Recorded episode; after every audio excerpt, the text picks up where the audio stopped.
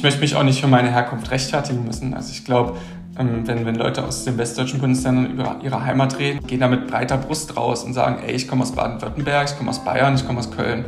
Und wir aus ähm, Ostdeutschland müssen uns immer in den ersten drei Sätzen rechtfertigen, warum wir denn noch da sind und äh, wie wir da mit der Situation im Osten umgehen. Und ich glaube, das finde ich auch deutlich schade, wenn man sich für seine Herkunft rechtfertigen muss. Das sollte kein Mensch müssen. Also.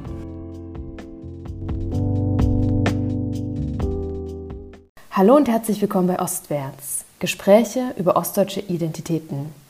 Ich spreche hier mit Leuten, die sich Gedanken über ihre Herkunft machen, mit Menschen, die sich engagieren und die keinen großen Namen tragen. Ich bin Nine, Thüringerin, Wendekind und immer noch Ossi. Genau das finde ich mit euch heraus.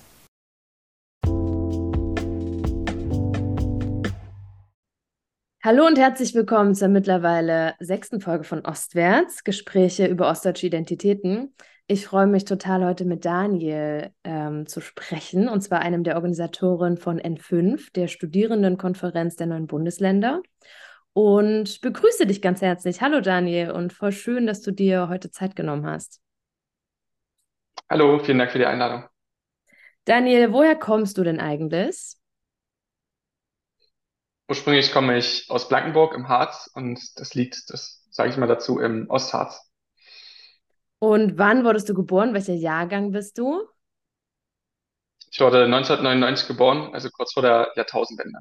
Was machst du? Wo befindest du dich jetzt gerade? Studium, Arbeit, äh, wie sieht es aus, dein, dein Leben in diesem Moment? Genau, also ich studiere Master BWL an der Otto von Guericke Universität in Magdeburg, wohne auch hier und äh, bin nebenbei auch als Werkstudent äh, tätig und auch vielfältig engagiert. Was machst du als Werkstudent, wenn ich fragen darf? Ich bin als Werkstudent beim Legatum e.V. Ähm, angestellt und leite dort so ein bisschen Kooperationsmanagement, Eventmanagement, so in die Richtung. Also viele Aufgaben, die es da gibt. Und da kommen wir auf jeden Fall noch drauf zu sprechen, weil du ja, wie schon angeteasert, Mitorganisator bist von N5. Und ähm, in dieser Folge soll es auch ein bisschen mehr um den, um den baldig stattfindenden Konferenz quasi auch gehen. Ähm, mich würde es mal interessieren, Magdeburg hatten wir irgendwie noch gar nicht in diesem Podcast. Was findest du besonders schön an Magdeburg? Ich bin sehr gerne draußen unterwegs und das kann man hier sehr gut machen. Man ist direkt in der Natur, direkt an der Elbe. Es ist wunderschön. Man kann da sehr schön seinen Kopf frei kriegen, ein bisschen Sport machen und zudem auch äh, die nahen Wege. Also ich glaube, ähm, symbolisch kann, kann man das dadurch ausdrücken, dass man eigentlich nach jeder Party zu Fuß nach Hause laufen kann. Ich glaube, das kann man in nicht allzu vielen Städten. Und zudem kommt noch kommen noch die Lebenshaltungskosten. Ich glaube, das ist immer ein gutes Argument. Und gerade wenn man auf Berlin oder München guckt oder eben auch auf Leipzig oder auf Jena, dann sind die Lebenshaltungskosten doch hier sehr gering und vor allem bezahlbar für junge Menschen. Total, das ist auf jeden Fall immer ein Riesenthema. Und ich finde es irgendwie immer ganz interessant, über die Städte, wo die Interviewpartner sind, ein bisschen zu fragen weil ich glaube, das Stereotyp von Magdeburg ist Plattenbau, Nazis, Hochwasser vielleicht noch, oder? Ja, so ein bisschen, ja. Also das ähm, hört man ja auch leider immer in den Nachrichten. Und es ist auch, wenn man von der A2 reinkommt nach Magdeburg vom Norden, dann sieht man auch zuerst die Plattenbauten und nicht das schöne Domviertel oder die schöne Elbe. Und dann prägt sich natürlich so ein Bild oder wird dadurch bestätigt. Und wenn man dann noch ab und zu die Zeitung liest und dann von den AfD-Wahlrekorden hört oder ja, irgendwelche Pegida-Demos oder Montagsdemos, dann ähm, hat man natürlich schnell ein Bild von Magdeburg im Kopf. Dabei gibt es ja so viel zu, zu sehen, zu entdecken und ich glaube, das wird auch zukünftig meine Aufgabe, das den Leuten näher zu bringen. Botschafter, Botschafter von Magdeburg. genau. Ich habe letztens gelesen, dass Magdeburg mal Hauptstadt war des Heiligen Römischen Reiches im 10. Jahrhundert oder sowas und dachte so, verrückt. Die hat auf jeden Fall sehr prestigeträchtig, auf jeden Fall, die Stadt. Ja, ist auch dadurch, dass ähm, Otto der Große hier ähm, auch mal ansässig war. Jetzt muss ich aufpassen. Ähm, dadurch hat die ähm, Magdeburg dann auch große Bekanntheit erlangt, ähm, hat ja auch einen wunderschönen Dom und ähm, war einer der Hauptpunkte, sage ich mal, hier in der Region. Ottostadt heißt die doch auch, oder? Deswegen. Ottostadt, genau, ja, ja. Das ist sehr schön. Genau. Demnächst, ähm, demnächst vielleicht Intelstadt, wer weiß. Stimmt. Kriegst du die mit, die Diskussion vor Ort? Ist das heiß diskutiert oder ist das eher was, was so bundesweit oder eher so auf politischer Ebene äh, stattfindet, die Debatte? Ja, ich glaube, dass die dritte Debatte nach äh, Plattenbau und äh, Nazi-Klischee, die mittlerweile geführt wird.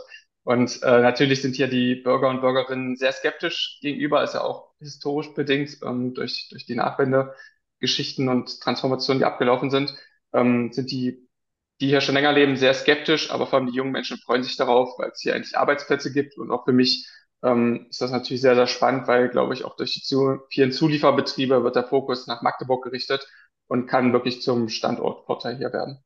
Denkst du, es ist mehr Skepsis als Freude darüber, dass investiert wird in Magdeburg? Ja, aber das ist, glaube Mhm. ich, so ein bisschen die, die Mentalität, dass alles Neues hier erstmal ein bisschen skeptisch betrachtet wird. Und wenn man sich damit ein bisschen eingelebt hat, dann wird das auch zur Normalität und man lebt damit. Also Verstehe. Und du planst quasi auch in Magdeburg zu bleiben, wenn die wirtschaftliche Situation das, äh, das bereitstellt und du quasi auch einen adäquaten Job findest? Genau, ja. Also ich habe schon vor, hier auch den Standort quasi mitzuentwickeln, ja. Ach, sehr schön. Das ähm, ist bei mir auch immer noch so ein Fragezeichen in der Zukunft, ob ich irgendwann wieder in mein Bundesland, in mein Ursprungsbundesland zurückkehren werde, aber who knows. Äh, es lebt sich nicht schlecht in Berlin, muss ich auch ganz ehrlich sagen. Ähm, Daniel, ab wann spielt Ostherkunft eine Rolle für dich? Grundsätzlich seit der Jugend, also dadurch, dass meine Eltern in der DDR geboren, aufgewachsen und auch erzogen worden, ähm, wurde ich dann schon quasi am Armutstisch ähm, ostdeutsch sozialisiert und äh, wir haben viel über ostdeutsche Herkunft, Identität, über deren Lebensgeschichten geredet. War damals noch ziemlich einseitig, dadurch, dass man selber sich nicht keine eigene Meinung bilden konnte oder auch äh, nicht so das Interesse verfolgt hat. Ähm, daher hat man sich das angehört, auch vieles dann weitergesprochen natürlich, ohne das kritisch zu hinterfragen.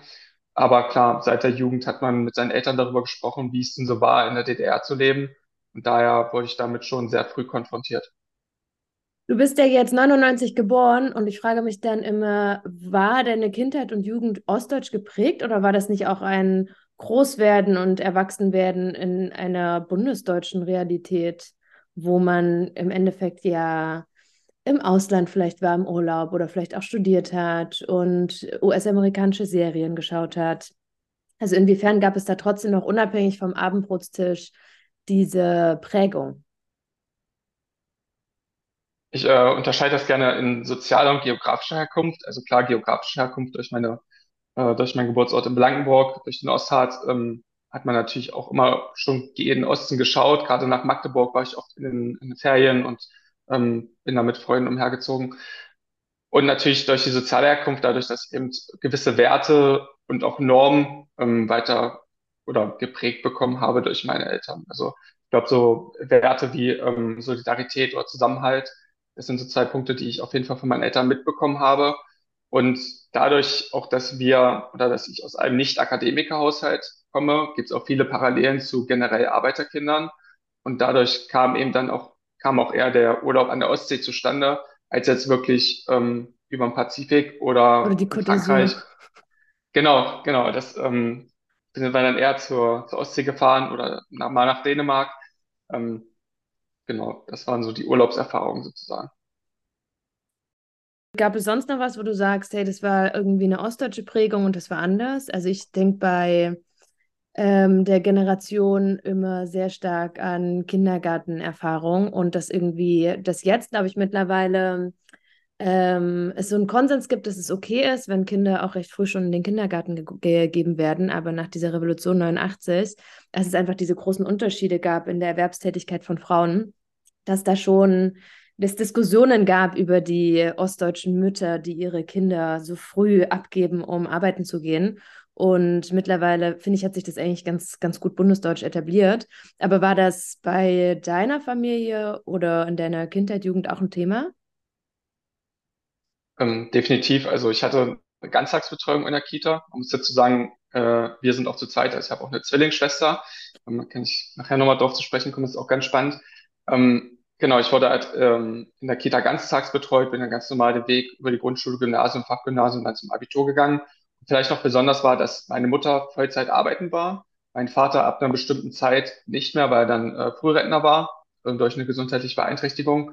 Und dadurch war es für mich völlig normal, nach Hause zu kommen und dass der Vater zu Hause war und die Mutter war arbeiten. Also dieses Familienbild zwischen Ost und West, diese Unterschiede, die es ja auch historisch bedingt da gibt, die haben sich auch für mich da bestätigt, natürlich auch erst im Nachhinein. äh, als man so darüber nachgedacht hat und sich damit beschäftigt hat. Aber in dem Punkt war es für mich normal, ähm, ganztags in der Kita zu sein, nach Was heißt Hause denn zu kommen ganz, ganztags? Also von wann bis wann ist das denn gewesen? Ja, also wir wurden da morgens quasi abgegeben. Das war so ab um sieben ungefähr. Und dann bis zum späten Nachmittag, also bis Mhm. 15, 16 Uhr waren wir dort. Ja. Gibt es einen weirden Fakt über dein Ostsein? Ähm, ja, ein weirder Fact ist, glaube ich, dass ich so jedes Kalendermotiv aus Sachsen-Anhalt definitiv erkenne. Also man kann mir jede Naturaufnahme zeigen, ich weiß sofort, wo es ist. Das Cool. ist vielleicht, ja, ist vielleicht so unnützes Wissen, genau. Ja, das, ähm, das ist so ein Fun Fact, ja. Das ist sehr schön. Das heißt, immer wenn ich äh, überlege, Urlaub in der Region zu machen, dann bist du mein Telefonjoker und ich kann dich fragen, wo die schönste Region ist, wenn, äh, wenn ich so be bestimmte Kriterien quasi habe. Ja, voll. Und Sachsen-Anhalt hat ja auch alles zu bieten. Also von der Altmark, von wo nichts los ist, bis zu Städten wie Halle oder Magdeburg, wo man auch mal schöne Tagestrips machen kann, bis zu Weingebieten. Also die, im Süden Sachsen-Anhalts ist, fühlt man sich wie in der Toskana zum Teil. Stimmt, Also sehr Saale-Unstrut, schön. ne? Ja, genau. Und wir sprechen ja über ostdeutsche Identitäten in ähm, dem Podcast. Ähm, wie haben denn deine Eltern die Wende erlebt? Wurde denn darüber gesprochen und war das ein Thema oder ist es eher was, was ähm, so mitgeschwungen ist, aber nicht wirklich verbalisiert und besprochen wurde? Genau, ich hatte ja schon erzählt, dass mein Papa dann Frührentner war in der Nachwendezeit. War dann eben ähm, den ganzen Tag zu Hause, hat sich dann nebenbei noch ehrenamtlich engagiert, ähm, dann bei der Wärmestube oder auf der Bahnhofsmission in, in Halberstadt nebenan. Genau, und meine Mutti ist ganz spannend, die hatte einen oder hat einen Ingenieursabschluss, also sie hat auch studiert in der DDR und in der Nachwendezeit ähm, wurde dann aber der, der Abschluss nicht anerkannt. Das Gar nichts heißt, von sie dem hat sich Abschluss. Nee, gar nichts tatsächlich. Also sie hat sich dann in Arbeitsbeschaffungsmaßnahmen und dann später auch in der Arbeitslosigkeit wiedergefunden, obwohl sie eben einen akademischen Abschluss hatte. Und das war natürlich sehr schwer. Das hat auch Zeit gebraucht, das zu verarbeiten. Und dann gab es zum Teil so Situationen, dass sie in Braunschweig gearbeitet hat. Das heißt, sie ist jeden Morgen um 5 Uhr aufgestanden oder losgefahren und war abends 19, 20 Uhr wieder zu Hause. Und ähm, da war es natürlich ein Segen sozusagen, dass mein Vater oder dass unser Vater dann immer zu Hause war und sich um uns kümmern musste. Aber eben meine Mutti hatte damit sehr, also mit der Transformation der Nachwendezeit schon sehr viel zu kämpfen. Das wurde dann tatsächlich auch offen mit uns diskutiert. Wie gesagt, am Armutstisch und später dann auch, wenn man sich auch eine eigene Meinung bilden konnte, dann auch auf einer natürlich anderen Ebene. Und ähm, uns wurde das immer transparent gesagt, aber man hat es nie zu spüren bekommen. Also ich glaube, ich habe die gleichen Erlebnisse wie andere Kinder auch gehabt. Man war in Freizeitparks, man war im Urlaub. Vielleicht nicht in Amerika, aber man hatte trotzdem einen schönen Sommer. Und ich glaube, das hat einen auch so geprägt, dass man ähm, eine gewisse Wertschätzung gegenüber Geld ähm, bekommen Mhm. hat und ähm, eben das wertzuschätzen weiß, was man sich leisten kann. Denkst du, dass es anders ist, wenn du das, also nimmst du so Unterschiede wahr, beziehungsweise ist das in Magdeburg auch ein Thema? Weil ich habe immer gemerkt, dass für mich diese Unterschiede, die ich bemerkt habe in meiner Sozialisierung, dass die für mich eher präsent wurden, wenn ich außerhalb von Thüringen war oder auch außerhalb von den, von den neuen Bundesländern. Und ich frage mich, wie präsent das ist, wenn man in Magdeburg lebt und dort quasi ja noch in, in, in einer Oststadt ist. Oder vielleicht nimmt man es gerade wahr, weil die, die Debatte ja auch bundesweit ist. Also ja, wie, wie ist das? genau, man wird da mit trotzdem oder gerade dessen, gerade deswegen mit konfrontiert, also gerade von mit westdeutschen KommilitonInnen, da musste ich mich erstmal umgucken, als ich dann frisch an der, an der Uni war. Da wurden mir sofort die Vorteile über den Osten an den Kopf geworfen oder Aussagen wie hier, ich bin nach dem Bachelorabschluss sowieso wieder weg. Damit musste man erstmal zurechtkommen. Man, man, man ist ja aufgewachsen, man hat, man liebt ja seine Heimat oder ähm, mag es hier zu leben. Und damit musste man erstmal klarkommen, gewissermaßen, um zu schauen, ähm, warum akzeptieren sie das jetzt nicht oder warum lassen sie sich darauf ein. Und ähm, dann gab es auch, dadurch, dass wir auch Verwandtschaft aus dem Westen hatten, auch immer diese Konfrontation zu Feiertagen oder zu Geburtstagen, ähm, dass man da auch tatsächlich von meinen Eltern auch arrogante Kommentare bekommen haben, wie sowas zum Beispiel, ähm, wir können doch mal eure Kinder mit in den Urlaub nehmen, dann können sie auch mal ins Ausland. Ja. Das war natürlich für meine Eltern, die mussten das erstmal für sich reflektieren und erstmal verarbeiten. Dadurch hat sich ja für sie dann auch ein gewisses Bild über den Westen weiter gesponnen und dann auch bis heute geprägt. Ah, schade, dass es quasi nicht so ein Austausch war und so, man ist, man spricht miteinander, sondern eher man blickt herunter und ähm, möchte der armen Ostverwandtschaft was Gutes tun. Genau, ja. Schade. Und äh, wie war das mit den Kommilitonen? Ich kenne das auch. Ich habe auch in Dresden studiert und dann in Jena. Und ich habe das bei Leuten bemerkt, gerade in Dresden, weil Dresden ist, glaube ich, für viele echt nochmal ein Kulturschock gewesen, die viele aus Bayern tatsächlich, die an die Technische Uni gegangen sind. Und die am Anfang wirklich Schwierigkeiten hatten in Dresden, so meinten, oh Gott, es geht gar nicht, sie studieren hier und dann versuchen sie einen Master an einer anderen TU zu machen, vielleicht in München. Und dann nach kurzer Zeit, als sie gemerkt haben, es ist alles gar nicht so schlimm, wie sie sich das irgendwie so zusammengesponnen haben, sind dann doch die ein oder anderen Personen äh, vor Ort geblieben. Hast du das auch wahrgenommen, dass es irgendwie so eine Zeit der Akklimatisierung braucht, um erstmal so zu checken, hey, es ist irgendwie eine echt coole Stadt und auch wenn es im Osten ist, kann man da irgendwie voll die, voll die gute Zeit haben und Lebensqualität? Ja, definitiv. Also es hat sich so ein bisschen in zwei Gruppen aufgesplittet. So die einen wollten ihre Meinung äh, behalten, sie sind vielleicht auch mit ihrem Partner oder ihrer Partnerin hierher gekommen, haben zusammen studiert und sich dann direkt ausgemalt, okay, wir ziehen das hier drei Jahre durch und dann sind wir sowieso wieder weg. Ähm, und andere haben sich tatsächlich, die vor allem hier alleine hergekommen sind, eben Freunde gesucht und dann eben gemerkt, die Stadt ist das, was man aus ihr macht. Ja, und ich glaube, Magdeburg, Magdeburg ist gerade im Sommer wunderschön, wenn man mit seinen Freunden an der Elbe abhängen kann. Und ähm, das kann man in Magdeburg genauso wie in München, bloß dass es weniger kostet. Ja, und ich glaube, das haben sich viele dann vergegenwärtigt. Und ähm, ich habe jetzt immer noch äh, KommilitonInnen, die seit fünf Jahren, also seit dem Bacheloranfang hier in Magdeburg sind und hier auch ihren Master jetzt machen. Ach cool, sehr schön. Also wenn man sich darauf einlässt und offen, offen dafür ist, dann kann man sich auch darauf einlassen. Ja. Was mich noch interessieren würde, ist, ähm, du setzt dich ja gerade total stark ähm, mit diesem Thema Ostdeutschsein auseinander. Ist das immer noch ein Thema in eurer Familie, dass es besprochen wird und dass es präsent ist? Oder wie wird das wahrgenommen, dass du dich gerade so sehr dafür engagierst ähm, und das für dich als 99er-Kind, Gen Z, quasi ja, eine Präsenz hat und eine Aktualität? Ja, das ist eigentlich mal, sind mal so die einleitenden Worte von meinen Eltern und Großeltern, wenn ich mit denen darüber spreche, irgendwie, für euch spielt das doch eigentlich keine Rolle mehr, oder?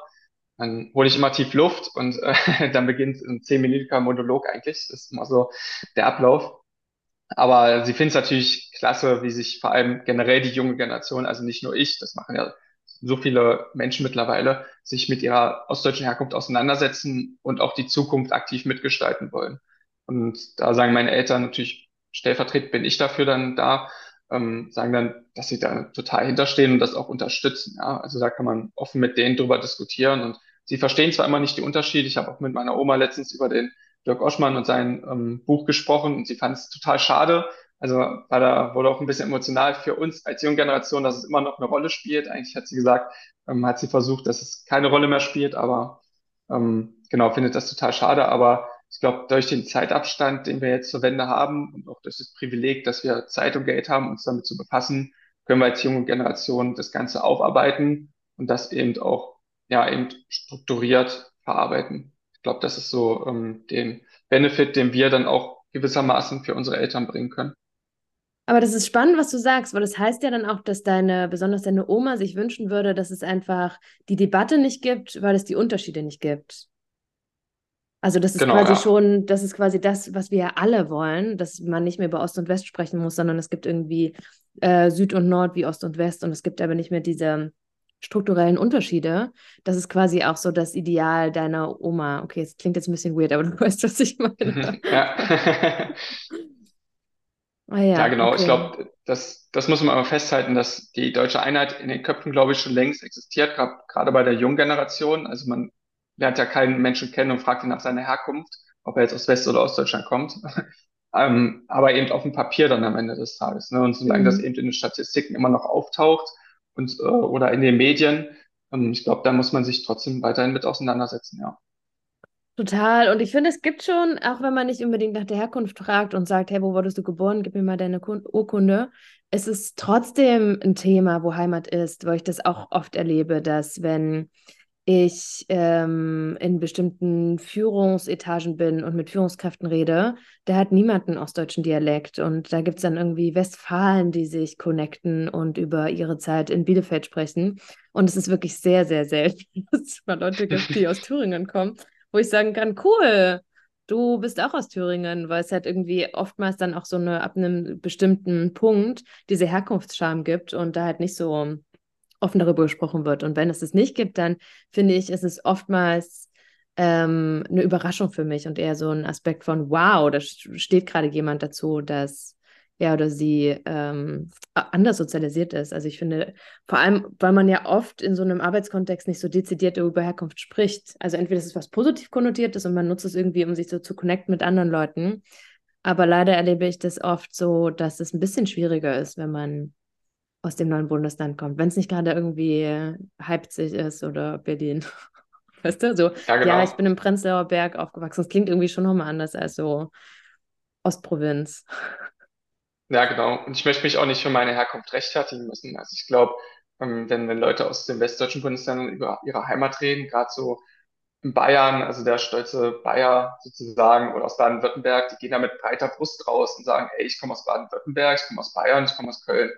Und wir aus ähm, Ostdeutschland müssen uns immer in den ersten drei Sätzen rechtfertigen, warum wir denn noch da sind und äh, wie wir da mit der Situation im Osten umgehen.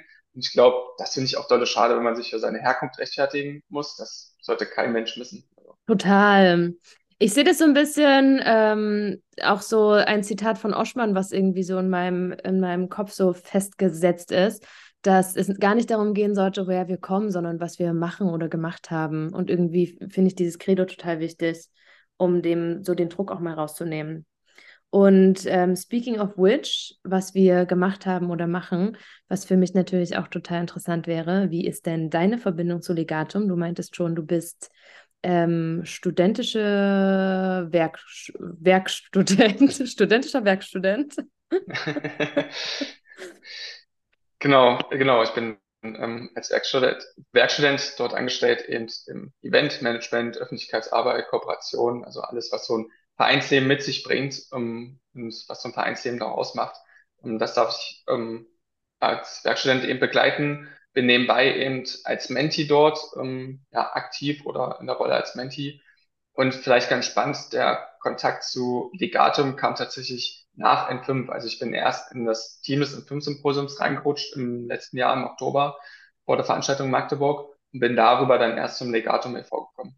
ah, weil das N5-Symposium in Legatum war und du dadurch natürlich so eine lokale Connecte dazu hattest, oder? Genau, genau, ja. Ah, und hast da vor Ort auch schon direkt mit organisiert und äh, so weiter und so fort.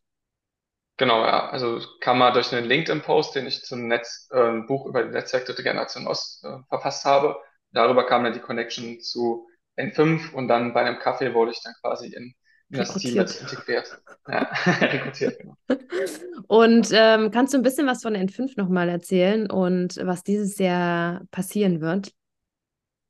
Genau, also vielleicht zur Erklärung, N5 Symposium, also N5 steht für neue fünf Bundesländer. Gibt es natürlich auch mal heiße Diskussionen. Das ist richtig gut, dass du sagst. Das wurde noch nie aufgeschlüsselt. Ich denke ich denk das immer mit, aber es ist voll gut, dass du es nochmal sagst. Vielen Dank. Genau, genau. Und äh, ähm, ist halt die Studierendenkonferenz für die neuen Bundesländer. Es wurde vor drei Jahren aus dem Legatum e.V. heraus, ähm, ja, ist heraus entstanden und hat eben Themen aus Ostdeutschland, die aber relevant für den gesamtdeutschen Diskurs sind. Das betonen wir auch immer wieder, dass wir keine Westdeutschen oder Leute mit anderen Herkünften ausschließen möchten, sondern ganz im Gegenteil mit ihnen gemeinsam diskutieren möchten. Und das sind eben Themen wie die Politisierung gerade in Richtung ähm, Rechtsextremismus oder auch der Klimawandel, Infrastruktur, Mobilität, Bildungspolitik, das sind ja alles Themen, die ähm, die ganze Bundesrepublik angehen, die wir auf dem N5-Symposium in Workshops, Podiumsdiskussionen oder Keynotes ähm, debattieren. Genau, und in diesem Jahr ist vielleicht ganz spannend, ähm, sind wir in Erfurt, also quasi in deiner Heimat und äh, haben dort den Ostbeauftragten Carsten Schneider als Schirmherr gewinnen können, worüber wir auch sehr stolz sind, dass es auch in der Politik Anerkennung findet und sind am 17. und 18. November dort in Erfurt im Kontor, ist auch eine schicke Location und haben uns da tatsächlich auch aktiv gegen Leipzig entschieden, weil wir uns gesagt haben, ähm, okay, wir könnten jetzt easy 500 Leute nach Leipzig kriegen, aber wie du es ja vorhin schon angesprochen hast, ähm, Leipzig ist quasi die Vorbildstadt des Ostens und hat definitiv nicht so Förderbedarf, in Anführungsstrichen Förderbedarf wie Erfurt. Dadurch haben wir uns aktiv eben für Thüringen und für Erfurt entschieden und übrigens auch schon vor den Vorfällen in Sonneberg, bevor sich alle PolitikerInnen und alle KünstlerInnen dann auf einmal in den Plan gesetzt haben, wir fahren jetzt in Sonnenberg und machen irgendwelche Solidaritätsbekundungen Bekundungen, Ähm, haben wir schon im Januar, haben wir schon im Januar gesagt, wir müssen nach Erfurt und dort Thüringen unterstützen. Ja, sehr gut. Und vielleicht äh, wandert in fünf Jahren auch mal weiter in, na gut, in so kleinere Städte ist halt auch schwierig, ne? Ihr braucht immer eine Anbindung wahrscheinlich an die Uni oder eine Fachhochschule. Ja, aber wenn es gewachsen ist, dann ähm, werden wir sicherlich auch mal in kleine Städte kommen oder mal kleinere Formate in kleinen Städten machen. Das haben wir auch schon auf dem, auf dem Plan tatsächlich, ja. Und wie viele Leute nehmen da teil, also an SpeakerInnen und Teilnehmenden?